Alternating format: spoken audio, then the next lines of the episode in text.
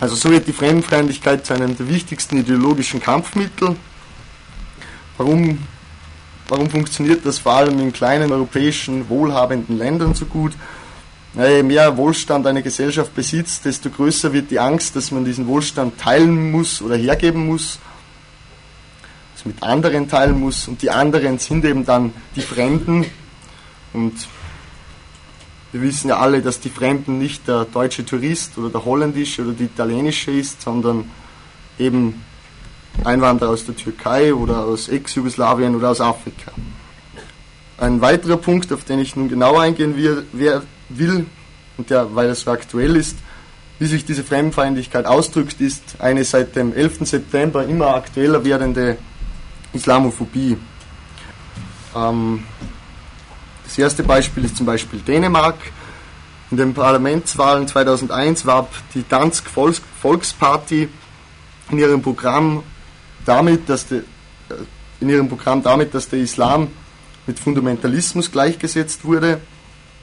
Es wurde gesagt, dass der Islam eben entgegengesetzt zur europäischen Demokratie sei, zu europäischen Werten und dass dem Islam ähm, christliche Grundwerte entgegengesetzt werden sollten. Damit schafften sie es, 13 Prozent der Stimmen zu holen und drittstärkste Partei zu werden. Ähm, in den Niederlanden konnte Pim Fortuyn einen noch viel beachtlicheren Erfolg einfahren, als er in Holland von einer Islamisierung der Kultur warnte, als er sagte, man müsse die Grenzen dicht machen, weil Holland ein volles Land sei. Und zu guter Letzt möchte ich noch ein Beispiel genauer anführen, weil es auch, weil es dort auch zu einem zum Ausbruch eines gewaltvollen Konfliktes kam, und zwar das Beispiel, das Beispiel von Belgien, und zwar von Antwerpen, um genau zu sein. Also Ende November letzten Jahres wurde in Antwerpen ein sehr beliebter Islamlehrer von einem vermutlich geistig umnachteten Mann erschossen, also ohne fremdenfeindliche Hintergründe. Und daraufhin gingen die Emotionen in Antwerpen hoch. Junge Muslime gingen auf die Straßen, sie randalierten, es kam zu Prügeleien und mit der Polizei und zu Verhaftungen. Aber wie immer in solchen Fällen war eben die Ermordung des Lehrers nur der Tropfen, der das Fass zum Überlaufen brachte.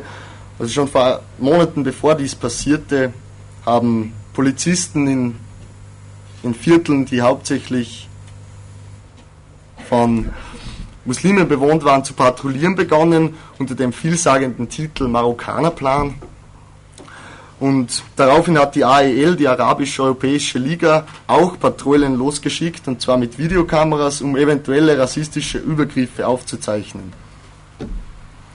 Und es gab eben ein ständiges Hin und Her. Und, dann eben durch die Ermordung kam es zu, zu, zu diesen Ausschreitungen. Daraufhin wurde der Führer der AEL sofort verhaftet und zum Sündenbock gemacht. Und weil er eben monatelang junge Muslime aufgestachelt hat und sie mit provozierenden und charismatischen Reden eben ja, ja, aufgestachelt hat. Und es ist ja doch nicht schwer verständlich, dass der Anführer Abu Shasha oder wie ja, ähm, offen, auf offene Ohren stößt mit seinen Reden. Ich meine, er ist zu Recht ein umstrittener Mann, denn wenn man bedenkt, dass 40 Prozent der marokkanischen und türkischen Einwanderer, die Einwanderer der zweiten Generation sind, Adel sind und sich dadurch viele an der Peripherie der Gesellschaft fühlen. Nun, was ist dabei herausgekommen?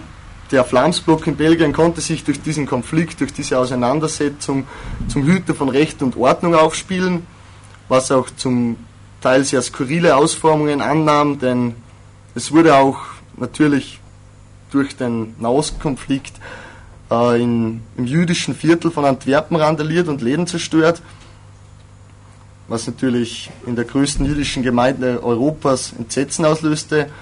Aber gleichermaßen groß war wie das Entsetzen war die Verwunderung, als der Flamsblock sich plötzlich für die jüdische Gemeinde einsetzte oder er sagte, dass sich die jüdische Gemeinde stets darauf auf den Flamsblock verlassen könne und er sie nicht im Stich lassen würde. Dass das eine Partei sagt, die noch immer für die, für die Amnestierung flämischer Nazi-Kollaborateure eintritt oder und dem Antisemitismusbericht des American Jewish Committee vermerkt ist, also lässt das Ganze noch etwas skurriler anmuten. Ähm, ja, wie dem auch sei, der durch diese, wenn diese Polarisierung so weitergeht, dann wird es wahrscheinlich wird die, die Isolation des Flamsblock nicht mehr möglich sein und sie werden wahrscheinlich in die Regierung kommen können. Aber wenn man sich die, die Entwicklungen in den letzten Monaten ansieht, ist das vielleicht nicht einmal das Schlechteste, denn wir haben ja erlebt, dass meistens rechtspopulistische Parteien, wenn sie in die Regierung kommen, an, der, an konkreten Lösungen oder an der Unbarmherzigkeit des Konfliktes scheitern. Aber dennoch, ähm, dennoch ist natürlich klar, dass mit dem, mit dem Sturz oder mit dem Untergang, wenn man so will, rechtspopulistischer Parteien, dem Neonationalismus oder der Fremdenfeindlichkeit kein Abbruch getan wird. Also ich bleibe dabei beim Beispiel Islamophobie, um das deutlich zu machen. Denn die grandiosen Wahlergebnisse, vor allem in den Niederlanden, Belgien und Dänemark, haben ganz klar gezeigt, dass damit bei einer großen Zahl der Bevölkerung Angst zu machen, Angst zu machen ist. Und es hat sich vor allem in den letzten Monaten ganz klar gezeigt, dass jene grundsätzlich ablehnende Haltung gegenüber dem Islam in allen Kreisen und auch in allen Tageszeitungen also immer mehr anerkannt wird. Während die Ansicht, dass der Islam allem entgegengesetzt ist, was unseren Werten entspricht, wie so schön gesagt wird, und solche Dinge mehr, während diese Ansicht früher Le Pen, Chirac, äh, Le Pen, Haider und Co. vorbehalten war, so hört man dies heute schon fast täglich. Auch von anerkannten Philosophen, von Historikern, Chefredakteuren, ganz zu schweigen von Kirchenmännern.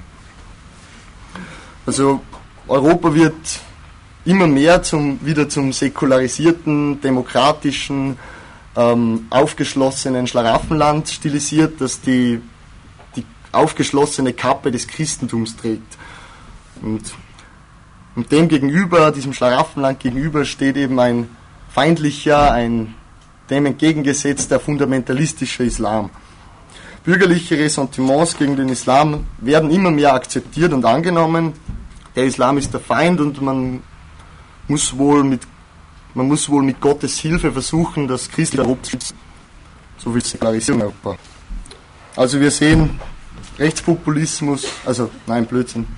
Also Fremdenfeindlichkeit ist nicht mehr nur eine skurrile Ausformung rechtspopulistischer Parteien, sondern wie es eben das Beispiel Islamophobie zeigt, es ist auch, es ist durchaus Common Sense mittlerweile. So, damit gehe ich auf das letzte Beispiel genauer ein, das wir vorbereitet haben, und zwar das Beispiel Italien. Ähm, einen Moment.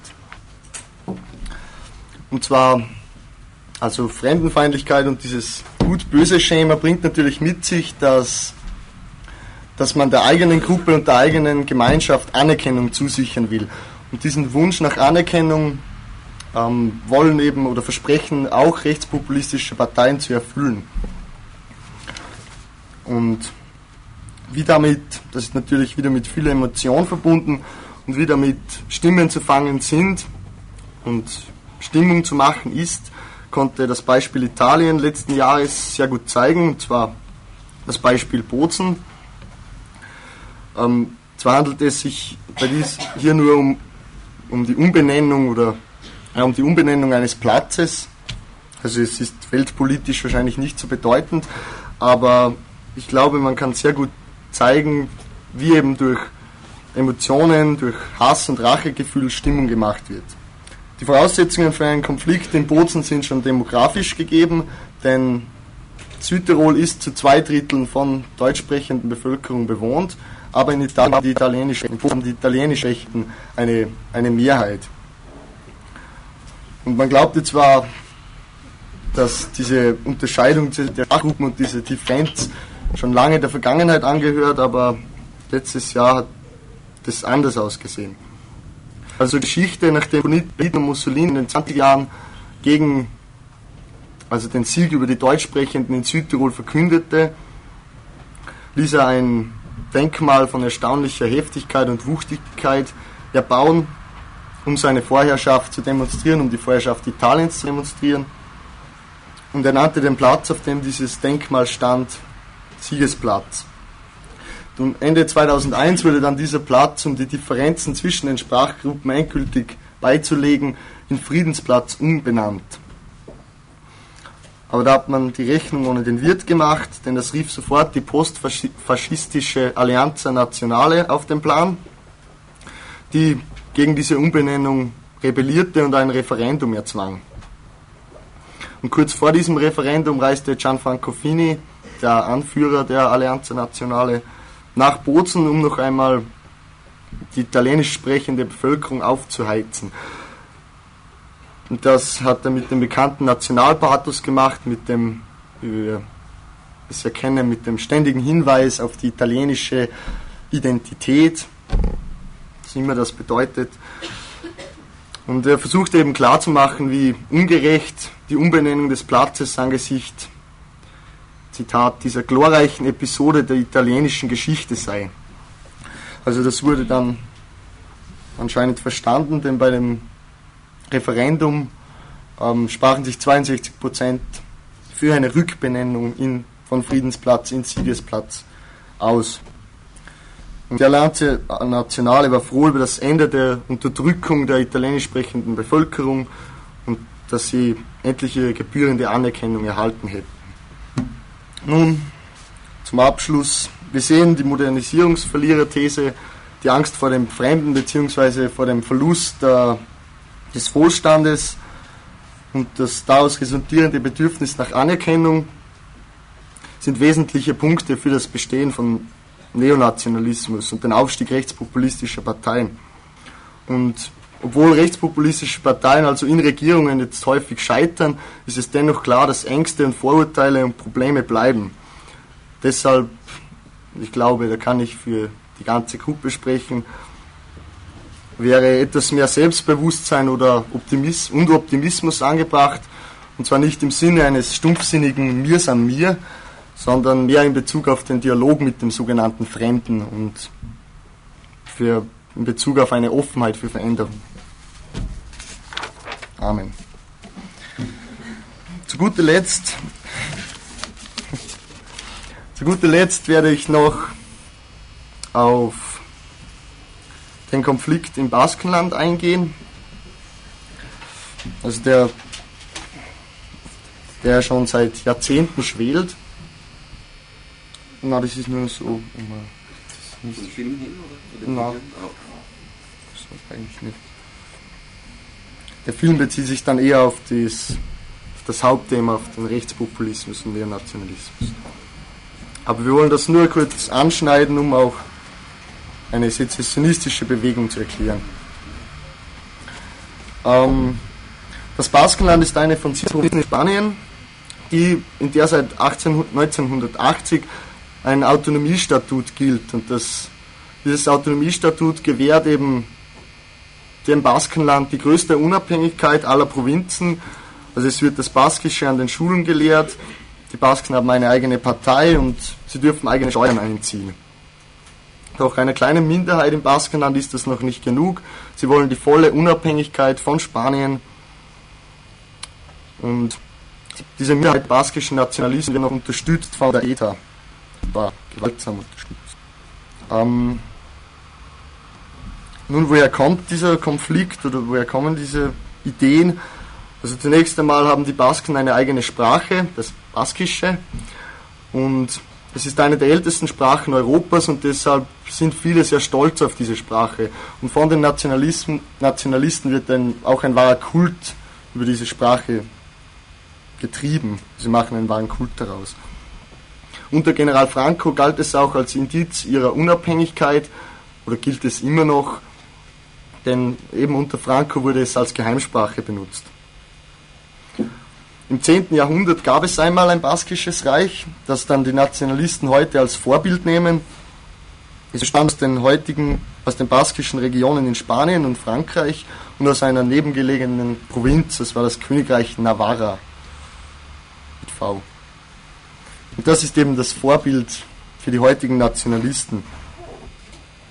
Dafür kämpfen sie eben auch und auch bewaffnet in Form der ETA, obwohl eigentlich die Nationalisten eine verschwindende Minderheit sind im Baskenland. Denn die Terroristen sind weitgehend isoliert und auch die Nationalisten, aber dennoch werden meist bedroht und erpresst. Es werden Polizisten, es werden Anschläge geführt auf Polizisten und Militärs, die als Besatzungsmacht gelten. Nun, wie kam es jetzt genau zu diesem starken Nationalismus? Also entstanden ist eigentlich in der Zeit, als, als das Baskenland industrialisiert wurde. Vorher war das Baskenland, auch Spanien, eben eine, ein Bauernland. Aber so wie ganz Europa eigentlich. Dann wurde im Baskenland in der Gegend um Bilbao Eisenerz gefunden und so kam es eben zu einem wahren Boom für die Region. Also es kam zum Zuzug von Arbeitern. Äh, es, es wurde ein großer Hafen, ein großer Hafen errichtet. Es kam zur Richtung von Industrie und damit auch zum Zuzug von vielen fremden Arbeitern. So entstand eben die Arbeiterklasse und all diese Entwicklungen waren, mit, waren verbunden mit damit, dass einige ihren Job verloren, dass Bauern ihren Betrieb aufgaben und Arbeit in Fabrik und Hafen suchten. Und in diesem Klima der gesellschaftlichen Veränderung entstand eben, gründete Sabinho Aranya damals die PNV, die Nationalistische Baskische Partei.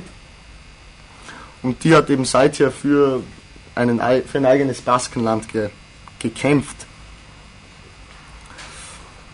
Zum endgültigen, zur endgültigen Radikalisierung kam es dann in der Zeit unter Franco denn Franco waren die nach Unabhängigkeit strebenden Provinzen stets ein Dorn im Auge und dann kam noch hinzu, dass viele Basken gegen ihn im Krieg gekämpft hatten und deshalb wurden Basken unter ihm diskriminiert, benachteiligt und unterdrückt. Also sie durften ihre eigene Sprache nicht mehr sprechen.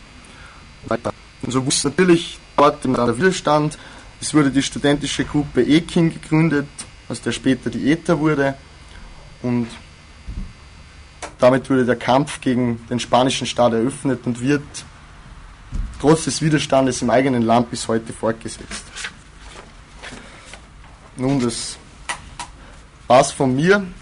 Ähm, wir zeigen jetzt im Übungsraum eben wie gesagt noch den Film.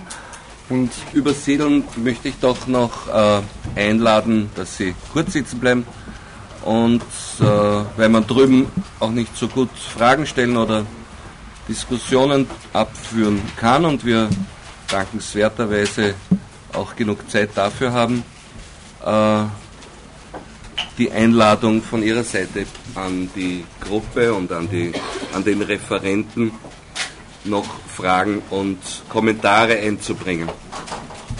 Das glaube ich Ihnen wieder mal nicht, dass Ihnen zum Nationalismus nichts einfällt.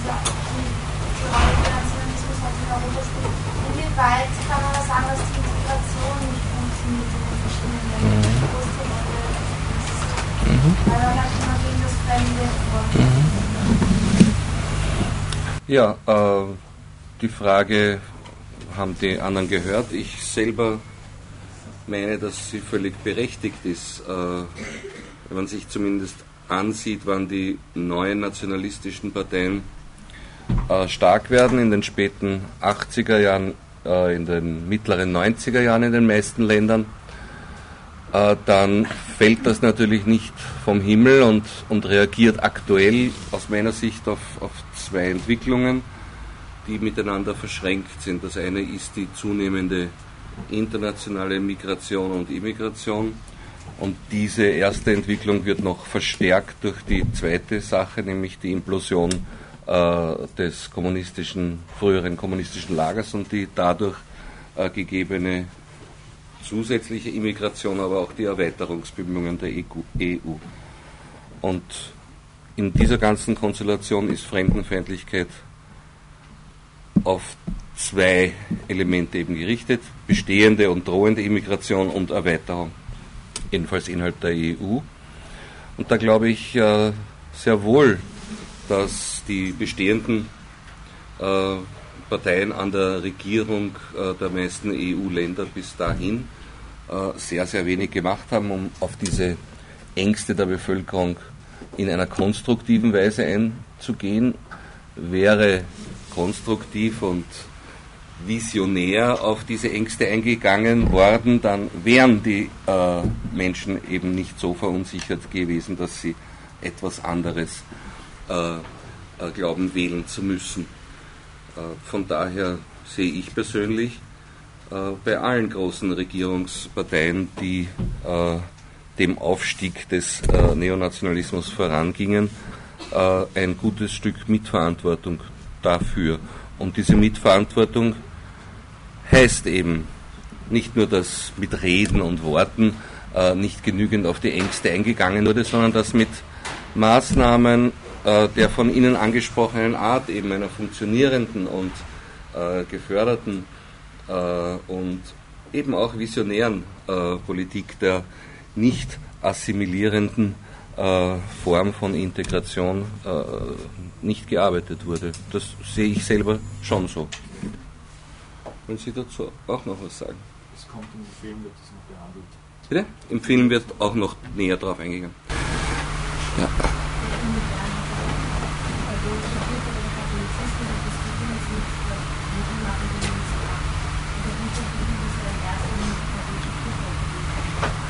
Ja, die Frage war, inwieweit hat die katholische, bitte?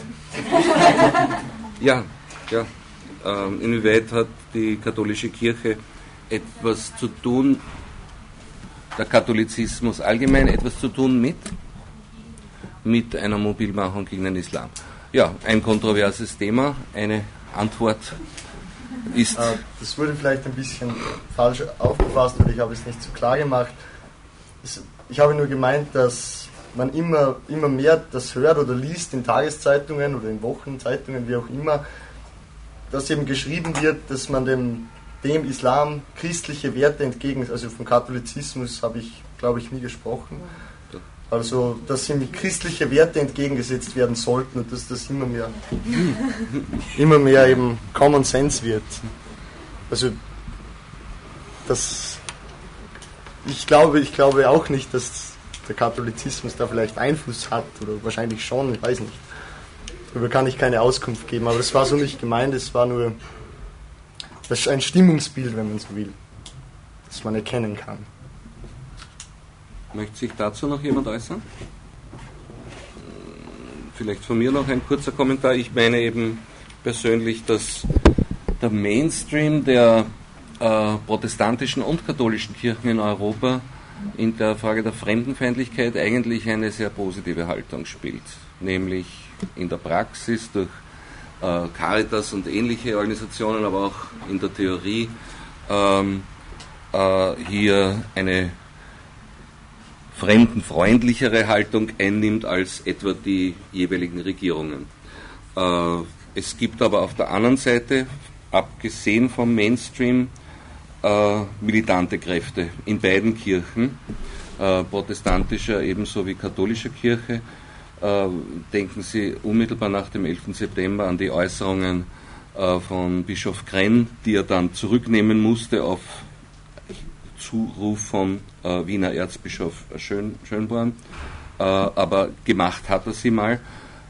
Ähnliches gab es auch in, in Italien und Spanien. Aber wie gesagt, das sind militante Flügel, die nicht unbedingt repräsentativ sind für den vorhin angesprochenen Mainstream, aus, aus meiner Warte. Und dasselbe gibt es auch bei den protestantischen Kirchen natürlich. Ja. Wie glauben Sie, werden Sie diese Nationalismus angesichts der EU-Osterweiterung der Vereinigung von Europa. Ist das eine Frage an die Gruppe?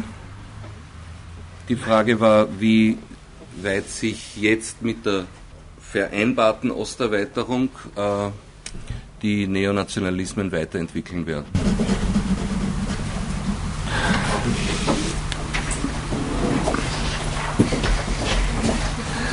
Ja, also aus meiner Warte, vielen Dank.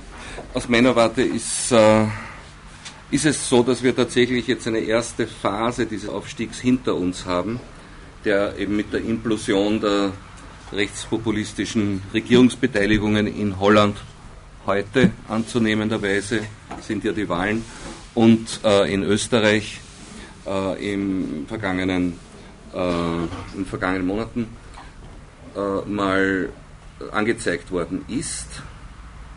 Aus dieser vorläufigen Implosion Schlussfolgerungen zu ziehen für die nächsten zwei, drei Jahre ist, äh, glaube ich, noch nicht möglich. Ich meine aber, ähnlich wie es in den Referaten angeklungen ist, dass es äh, sehr verfehlt wäre, sich jetzt leichter zurückzulehnen und zu sagen, ah, die Sache ist einmal gegessen. Äh, in der Bevölkerung sind die Ängste weiterhin virulent äh, und von daher gilt es eher, die Schlüsse aus der bisherigen ersten Phase zu ziehen im Sinne einer kritischen Alternative und solche konkreten und äh, praktischen Visionen zu entwerfen, die einer zweiten Runde, die ansonsten meiner Meinung nach drohen würde, äh, vorzubeugen. Gut, gibt es noch weitere Fragen und Kommentare? Wenn es nicht der Fall ist, dann äh, erfahre ich soeben, dass die letzte Vorlesung Ethnologische Friedensforschung leider nicht am Montag, sondern am Donnerstag, dem 6.2.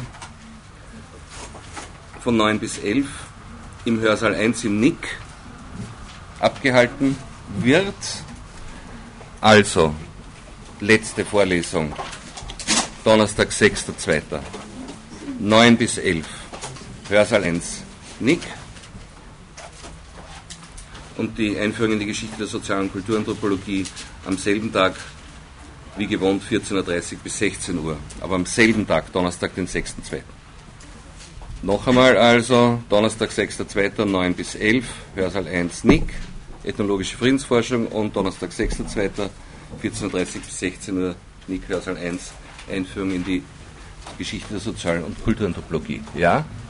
Was wird mit den Prüfungen, die an diesem Tag angesetzt sind? Die werde ich auch verschieben müssen. Ja, natürlich. Wobei ich Ihnen gleich dazu sagen kann, dass die für den 6.2. angesetzt gewesenen Prüfungen daher am Freitag, den 7.2. stattfinden werden. So, damit danke ich Ihnen und bitte Sie in den Übungsraum.